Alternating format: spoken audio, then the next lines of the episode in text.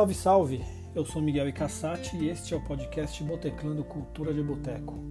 Hoje eu vou tentar fazer aqui um exercício de futurologia de boteco e tentar responder a uh, uma pergunta que é o seguinte: como uh, voltaremos a pisar num boteco e pedir uma gelada no balcão?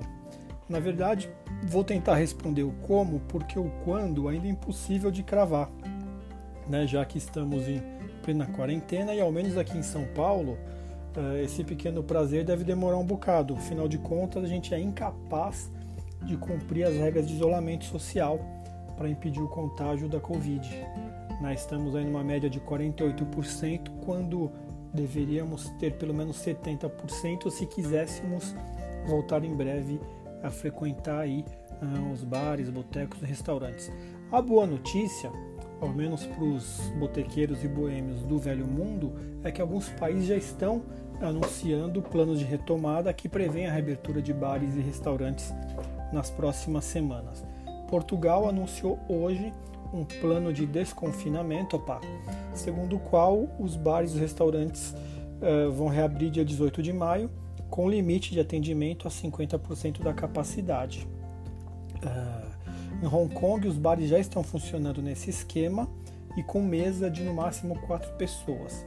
No Reino Unido, o, segundo o jornal The Times, o primeiro-ministro Boris Johnson deve anunciar nos próximos dias um plano em que os pubs uh, vão reabrir, mas com limite de serviço de três drinks por pessoa e também com regras de distanciamento social.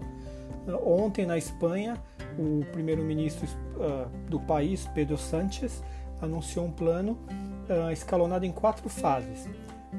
os bares e restaurantes serão reabertos numa segunda fase, em 26 de maio, o serviço de mesa, mas também com limitação de, de lotação. Bom, e aqui no Brasil, como a gente vai fazer? Vamos tentar imaginar o que vai mudar e também o que vai mudar no fim das contas no mundo como um todo quando esses bares forem reabertos. Eu imaginei aqui 13 pontos que a gente vai passar a ver que a gente não via antes, a conviver nos nossos momentos de botecagem. Vamos lá, número 1. Um, juntamente com os engradados de cerveja, os caminhões da, das distribuidoras de bebida vão descarregar engradados de álcool gel.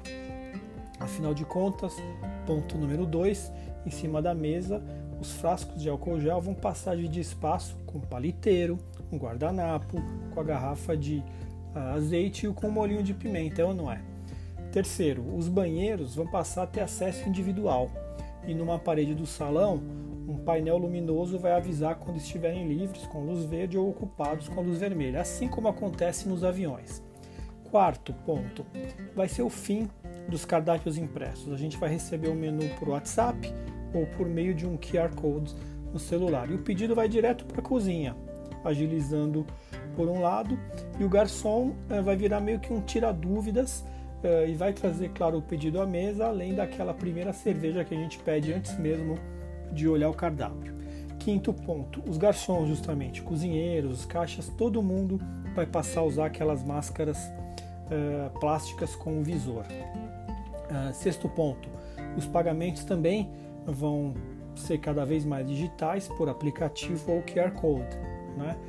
Uh, sétimo ponto, a gente não vai mais ouvir aquela pergunta do garçom ou do atendente: com ou sem colarinho, meu senhor? Com gelo e limão, minha senhora? O que a gente vai passar a ouvir é o seguinte: acompanha a máscara? Oitavo ponto, as mesas da calçada ou aquelas uh, das áreas ao ar livre, nos bares que evidentemente possuírem, serão cada vez mais disputadas pela freguesia. Uh, nono, o balcão, que é esse lugar sagrado né, de conversa e reflexão, vai ficar parecido com aquela área de caixa das agências de banco, sabe? Em que a gente vai estar tá separado do vizinho de balcão e do barman por uma espécie de um, uma placa de vidro ou de acrílico transparente. Justamente do lado de lá do balcão, o barman vai nos entregar a bebida por um buraquinho ou por uma boqueta semelhante àquela pela qual a cozinha solta os pedidos.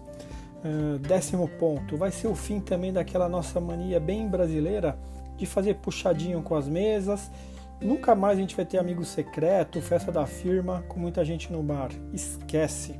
A menos que essas mesas também sejam divididas por placas de vidro ou acrílico. Ah, décimo primeiro ponto.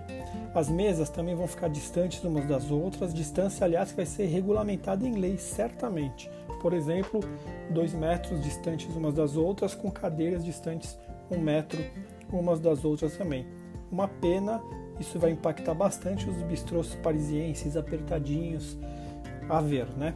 Décimo segundo ponto, a gente vai passar a ter cronômetro na mesa para marcar o tempo regulamentar que a gente vai poder ficar no bar antes de dar o nosso lugar para o próximo freguês. Né? O lado bom é que dessa determinação é que a gente vai para um décimo terceiro ponto, que é o seguinte: vamos passar a frequentar mais e mais bares numa mesma noite. Enfim, uma possível boa notícia, tá certo?